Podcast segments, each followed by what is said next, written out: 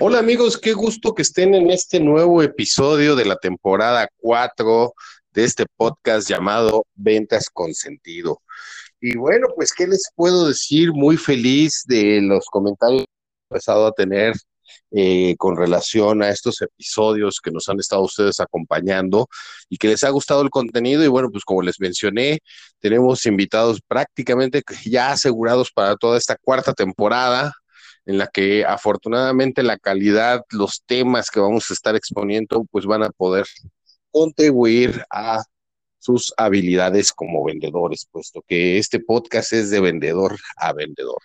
Y hoy me acompaña un gran eh, colega, gran amigo, de origen mexicano, pero bueno, ya también este, parte de Latinoamérica, radicando en Ecuador desde hace ya algún tiempo, también tiene la nacionalidad ecuatoriana. Entonces, nos acompaña Luis Miguel García, quien es embajador de la Asociación Internacional de Ventas. ¿Cómo estás, mi querido Luis? Muy bien, César. Aquí en Ecuador celebrando el Día de la Madre. Muchas, muchas. Este espacio eh, en el podcast y bueno, pues qué gusto que estamos transmitiendo. Así que, oye, pues muchísimas gracias también por querer compartir tu, tu conocimiento en este podcast. El tema que tú manejas siempre me ha llamado la atención, siempre es un tema que menciono, sobre todo para poder transformar a veces a las gerencias, pero no nada más a las gerencias, sino a todo comercial eh, definitivamente que quiere evolucionar y que en algún momento aspira a llevar alguna, algún equipo comercial al frente. Y es este tema del change management. Sí, es un tema que a mí también me apasiona. Yo tengo trabajándolo ya poco más de 20 años. Y como tú dices, este, involucra desde la gerencia hasta el vendedor, ¿no? E incluso las estructuras de las organizaciones también. Sí, totalmente, totalmente. O sea, es todo un reto el poder hacer eh, ciertas adecuaciones, ciertas transformaciones, pero de nada sirve si no se involucra por completo a, líder comercial, ¿no? Y se transforman en nuevos líderes comerciales todas las personas que están eh, dentro de un equipo de ventas. Es verdad, de lo que no nos damos cuenta a veces es de que los líderes o los gerentes, los que ocupan esa posición, marcan la atmósfera de su equipo de trabajo. Un mal gerente o un mal líder desencadena un montón de cosas sin que se dé cuenta, a veces pensando que lo que hace está bien hecho, ¿no?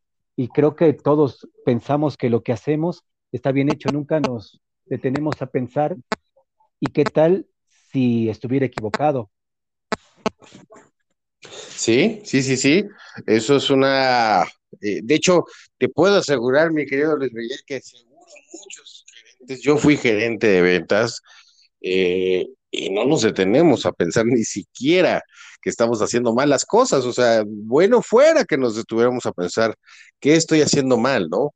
Pero muchas ocasiones caemos en esa eh, tendencia de saberlo todos y nos seguimos en esa tendencia, sin poder hacer un alto, evaluar qué estamos haciendo bien, qué puede ser susceptible de mejora continua y qué es lo que no estamos haciendo bien y qué necesitamos para poder transformar con todo eso que no estamos haciendo bien, ¿no? Porque sí es algo muy común y nos pasa a todos, eh, nos montamos lo, primero que tenemos que hacer es sacar la operación. Eh, no importa otra cosa más que producir, producir, vender, vender, vender, eh, comisionar, vamos, eh, y ahí pierdes incluso al cliente en muchas ocasiones.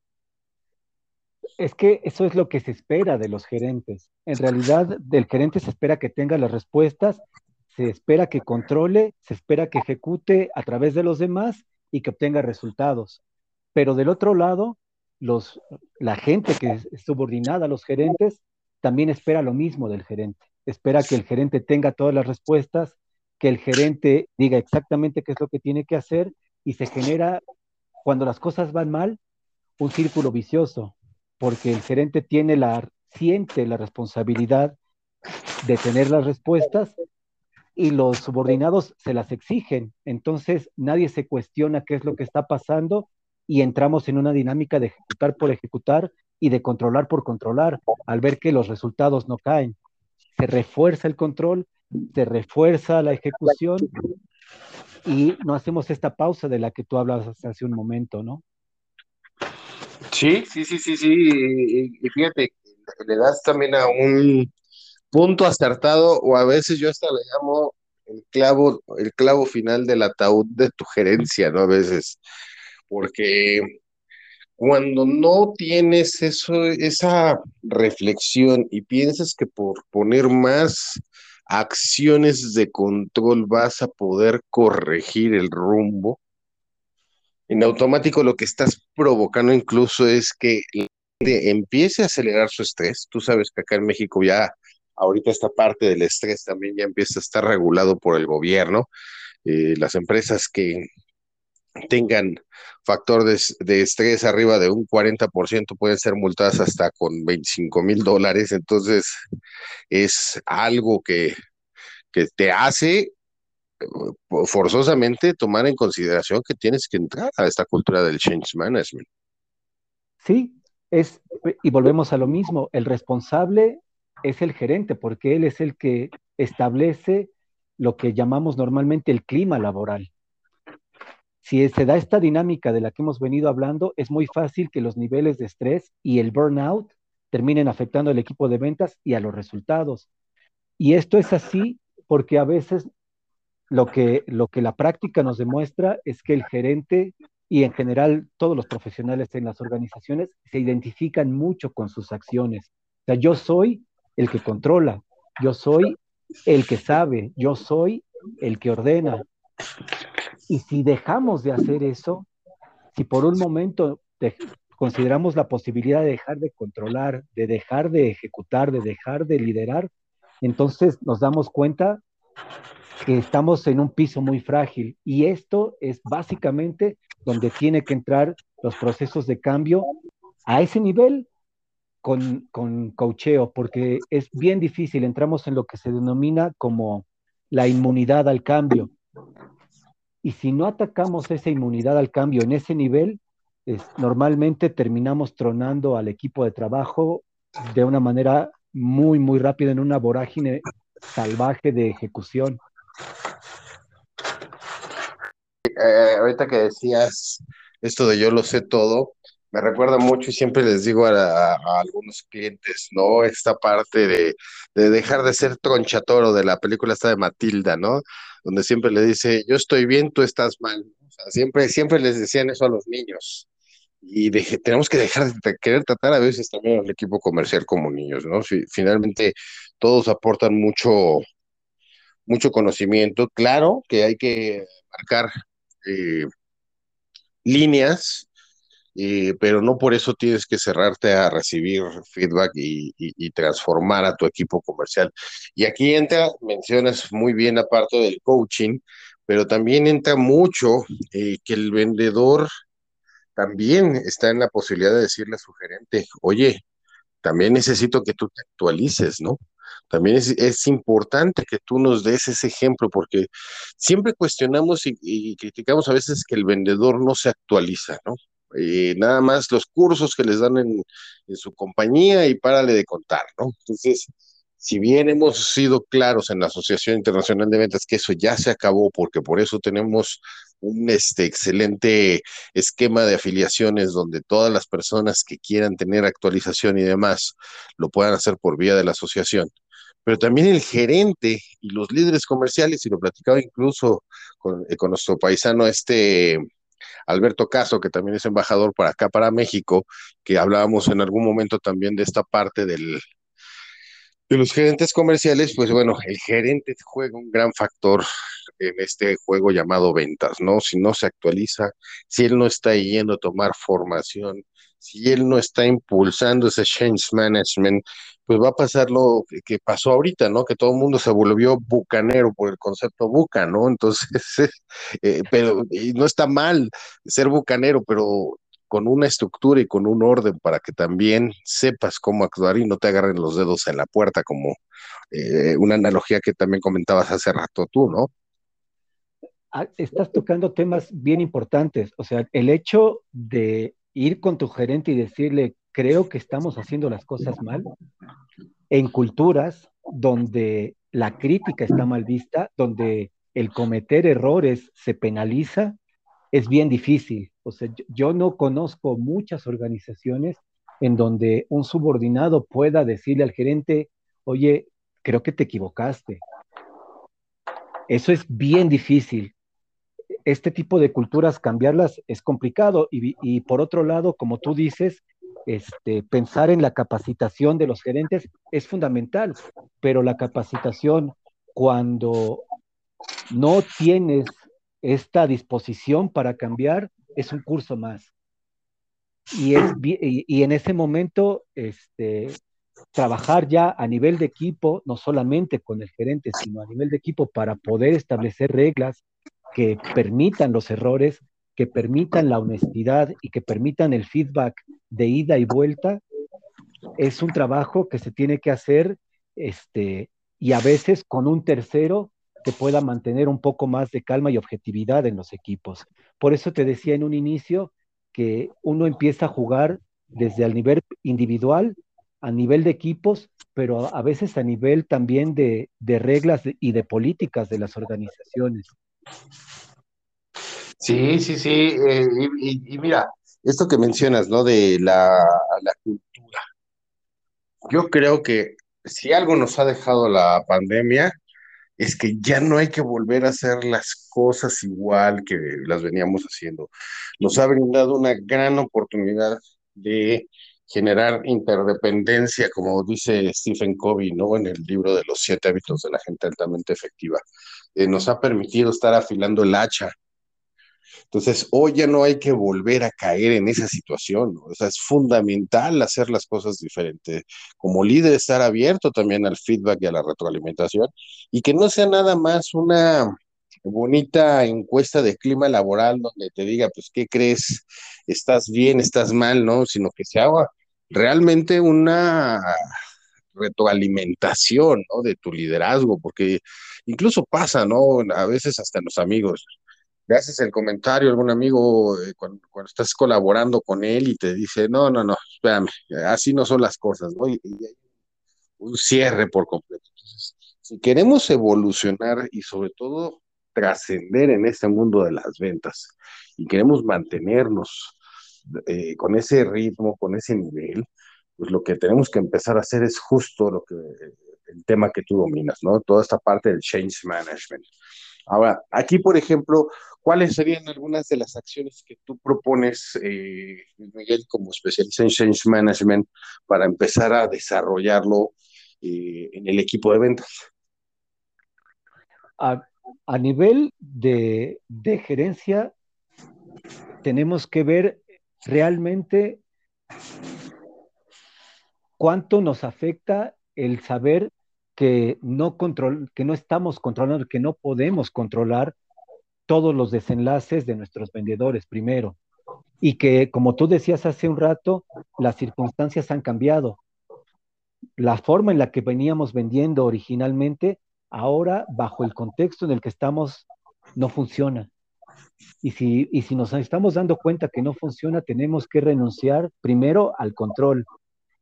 Tenemos que sentarnos con los vendedores y, diagnosticar qué es lo que está pasando allá afuera, por qué las cosas que estamos haciendo no funcionan y qué debería ser pertinente realizar allá afuera. Si no lo sabemos, tenemos que experimentar de manera rápida y premiar los errores. Porque si no lo hacemos y no empezamos a experimentar de manera rápida qué es lo que nos, nos, lo que nos puede empezar a funcionar, apoyados en los vendedores, que son los que están en contacto constante y permanente con lo que sucede allá afuera, difícilmente vamos a encontrar las respuestas que necesitamos. Y a veces no nos permitimos hacer eso nosotros como líderes o como gerentes, de escuchar, oye, ¿qué está pasando allá afuera? ¿Qué respuestas has tenido? ¿Qué es lo que está pasando? Ah, ¿Qué has intentado? ¿Qué ha funcionado? por qué te ha funcionado, en qué contextos te funcionó, con qué clientes, con qué cuentas, qué tipo de cuentas. Y entonces poder regresar al equipo de ventas y decirles, ¿saben qué? Esto es lo que estamos intentando hacer y estamos viendo que esto no nos está dando resultado, pero esto sí. Y entonces involucrar a todo el equipo para que todos podamos ir aprendiendo de la manera más rápida posible qué es lo que nos está dando resultados, sin que esto signifique también que abandemos las, las prácticas que veníamos haciendo. Hay algunas cosas que deberíamos rescatar que sí están funcionando y eso también le da cierto nivel de certeza a los vendedores, porque los vendedores, por lo que yo he visto, temen abandonar también ciertas prácticas que les venían dando resultado hasta antes del COVID. Sí, sí, sí. Bueno, eh, aquí hay cosas muy importantes, ¿no? Al final del día, ah, yo siempre menciono el día con mucho cariño y respeto, ¿no? Al ser animales de hábitos, porque el ser humano está dentro de ese género, eh, de esa especie, eh, somos el reflejo de nuestras tribus. Entonces, lo que mencionas es una, es una realidad, ¿no? Hay cosas que se que son importantes mantenerse, ¿no? Porque eso nos, no nos dispara en cierta forma el estado primitivo. Pero también es una, una realidad que somos seres evolucionados. Entonces, aquí una de las cosas para poder también acelerar esa apertura a, a estas acciones nuevas es a través de escenarios que permitan la implementación gradual de todos estos cambios también, porque si tú de la noche a la mañana de pronto haces un cambio radical, que hay gente que lo hace, ¿no? No todo mundo está aceptando, ¿no? Eso es como, como el cuate que de pronto dice, me voy a ir a vivir a otro país, ¿no? De la noche a la mañana y, este, oye, pero ¿por qué? Seguramente hubo una transformación gradual que te llevó a tomar esa decisión, no, no es que hayas amanecido así, ¿no? Este, y eso mismo pasa en la parte de ventas. Tenemos que ir haciendo adecuaciones graduales, no, no entornos controlados, pero sí, eh, eh, ¿cómo se llama? Adecuaciones que permitan identificar la implementación de esos ajustes para evolucionar en un mejor equipo de ventas. Por eso es importante indicadores, por eso es importante la retroalimentación, la apertura, la comunicación y sobre todo que el gerente y el líder de ventas esté desarrollado de manera continua, en nuevas habilidades de comunicación, que esté constantemente integrándose a tomar capacitaciones más allá de la parte técnica de ventas, ¿no? sino más humanistas incluso, para poder justo guiar a un equipo de humanos.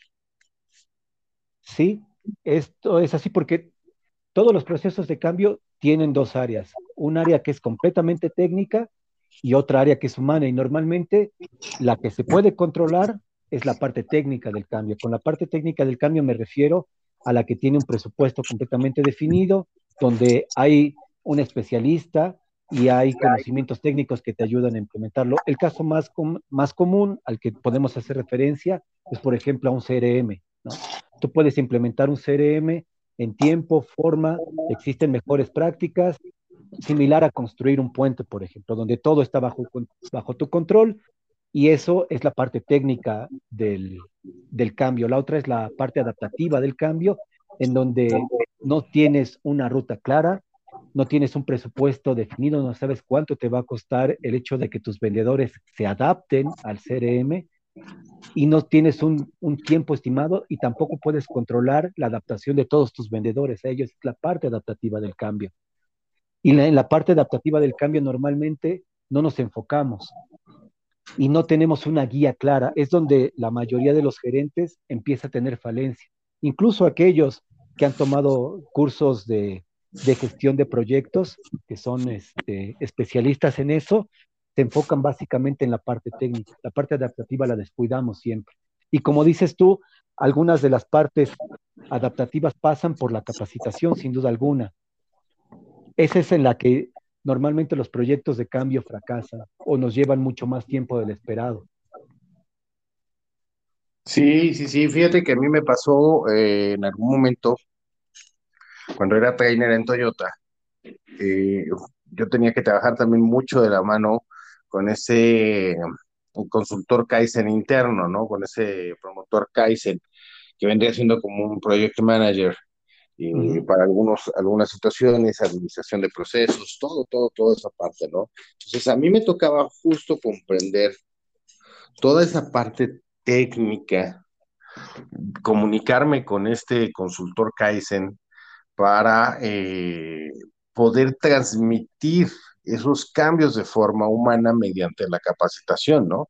Y sobre todo enarbolando mucho los beneficios y la bandera que se tenía en Toyota de la mejora continua, ¿no? Entonces, eh, eh, también eso me tocaba a mí ser a veces el, vigilante, ¿no? El samurái del, de, de, esas acciones, porque luego muchas de esas acciones no estaban eh, vinculadas realmente a una mejora continua, ¿no? O sea, entonces podíamos incluso hasta ponernos el pie de ese cambio. En el caso de las ventas es fundamental también, o sea, no nada más es implementar, llegar a hacer, porque si hacemos, corremos el riesgo justo de esa resistencia. Una de las grandes resistencias, por ejemplo, del CRM, que yo recuerdo de muchos compañeros de ventas en su momento, es, me van a quitar mis clientes, ¿no? No, no se trata de eso, o sea, se trata al final del día de que tengas la agilidad y la facilidad de poder administrar una cartera de clientes muy amplia, ¿no? Porque la memoria del ser humano, pues si bien puede retener mucha información, la realidad es que la gestión y la administración de esa información, cuando no tienes buenos hábitos de administración, eh, la pierdes y por eso incluso hasta pierdes ventas, ¿no? O sea, el detalle es que nadie nos enseñó esa parte humana y el por qué y el para qué en la cuestión del cambio de pensamiento, eh, sino que todo el mundo nada más nos dijeron, se tienen que capturar los clientes ahora aquí, ¿no? Y entonces había una resistencia y todo el mundo ponía teléfonos falsos o, algún error en el correo electrónico. Y eso, más que eficientar tu proceso comercial, pues lo retrasaba por mucho y al rato tenías conflictos y cuando el vendedor se iba o le habían robado la, la, la libreta, el cuadernillo donde tenía todos sus clientes anotados, pues ya había perdido cierta eficiencia en ese momento, ¿no? Entonces, sí, sí va mucho desde saber cómo comunicas todas esas adecuaciones y saber y también empezar desde antes a calibrar a las personas, ¿no? Con esos futuros cambios. Claro, esa es una de las partes. Normalmente pensamos en estos procesos, o lo que normalmente se hace en estos procesos de cambio, de implementación de herramientas tecnológicas, es tener una sesión de preguntas y respuestas, cuando mucho, ¿no? Donde les decimos, esto va a ser lo que vamos a hacer y queremos saber si tienen alguna duda, alguna pregunta, alguna inquietud, pero tú tocaste un tema fundamental. Detrás de todo esto están los miedos de las personas y sobre eso indagamos muy poco.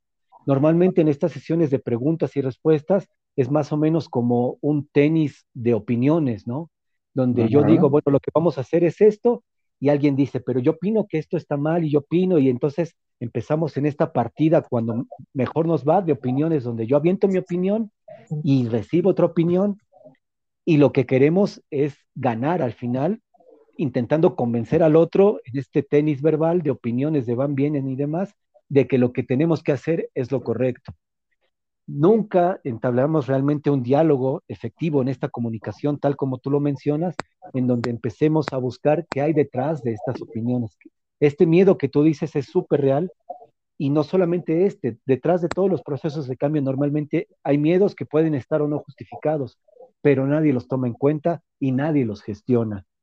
Pre preferimos ocultarlos debajo de la alfombra, fingir que no existen y básicamente por el poder que tienes en la jerarquía, implementarlo y cuando mucho acompañarlo de procesos de capacitación. Y lo que, lo que tú dices es cierto, después de que se implementa, este, te das cuenta de que hubo un montón de cosas de las que nadie habló y que terminaron haciendo no completamente eficiente el CRM. La gente se llevó sus libretas, las perdió, no los capturó y tienes un CRM sí implementado, pero que es, completamente inútil porque la gente no se lo compró, no lo alimentó, no lo utilizó y a veces terminas generando más daño en la organización porque se convierte en un proyecto de cambio fracasado y la gente termina vacunada, dice, ahí viene otra iniciativa más de cambio.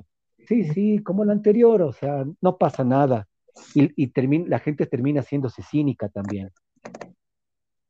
Sí, sí, sí, sí, sí, es, es un ciclo vicioso, bien lo mencionas. En vez de que se vuelva un círculo virtuoso, se vuelve un círculo vicioso. Coincido totalmente contigo, ¿no?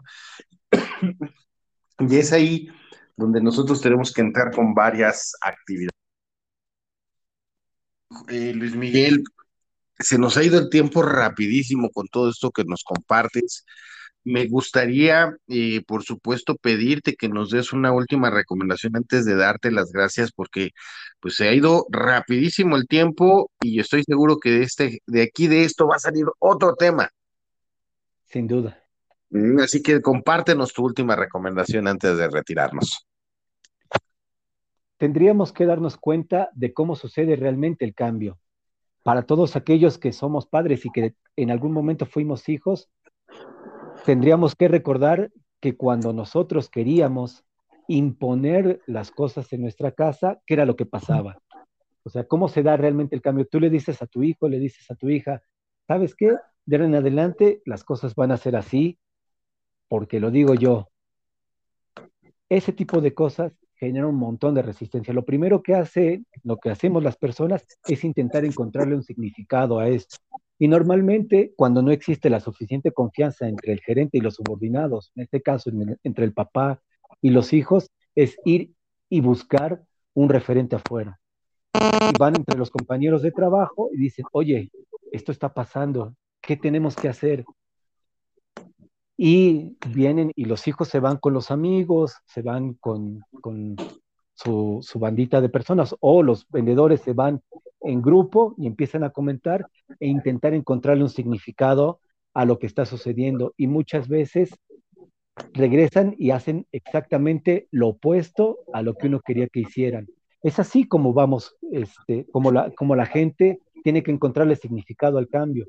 Si nosotros generamos un entorno de confianza con nuestros vendedores y negociamos, investigamos, comunicamos y nos ponemos de acuerdo con ellos en qué es lo que está sucediendo y qué es lo que queremos que suceda, esperando que algo de mutuo beneficio suceda para ambos, no es porque lo digo yo, sino porque llegamos a un consenso entre esto es lo que más nos conviene, estamos empezando a avanzar en la dirección correcta para poder abordar los procesos de cambio. Mientras sea completamente vertical, va a ser bien difícil que podamos cambiar y mejorar el trabajo o la convivencia entre nuestras familias y el.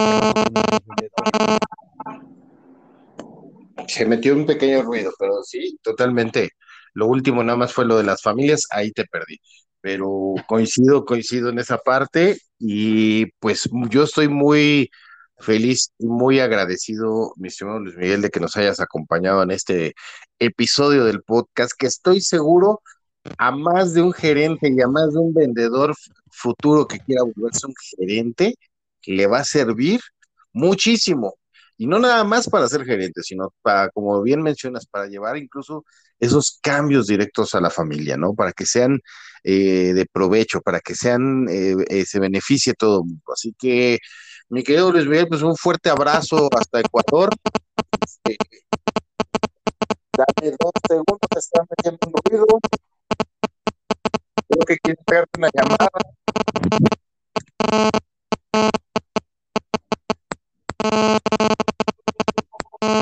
Ya no te escucho. No, yo sí te escucho, César. Un abrazo, muchas gracias por la invitación. Para quienes nos están oyendo, hay gente muy capacitada, compañeros coaches en la AIB, y todos estamos felices de poder atender sus inquietudes y de poder conversar y seguir esta charla adelante. Te agradezco mucho, César, la invitación. No, hombre, muchísimas gracias. Qué bueno que nos acompañaste. Te mando un fuerte abrazo y amigos, pues muchísimas gracias por habernos acompañado. Seguramente se les va a quedar ahí un poquito incómodo el, el sonidito. Como ustedes saben, estos podcasts los grabamos sin edición. Es una charla de amigos, de vendedores a vendedores, para que ustedes puedan, pues, quedarse con toda la conversación y no se vaya a cortar y no se vaya a perder absolutamente nada de la interacción de nuestros invitados. Así que muchísimas gracias por acompañarnos. Estamos pendientes del siguiente episodio. Recuerda que es todos los martes y todos los viernes. Puedes encontrar el episodio disponible en todo lo que son las plataformas como Apple Podcasts, Spotify, Google Podcasts y en Anchor también. Así que muchas gracias a todos, felices ventas y recuerden estar en el siguiente episodio de Ventas con Sentido, de vendedor a vendedor. Muchas gracias, hasta pronto.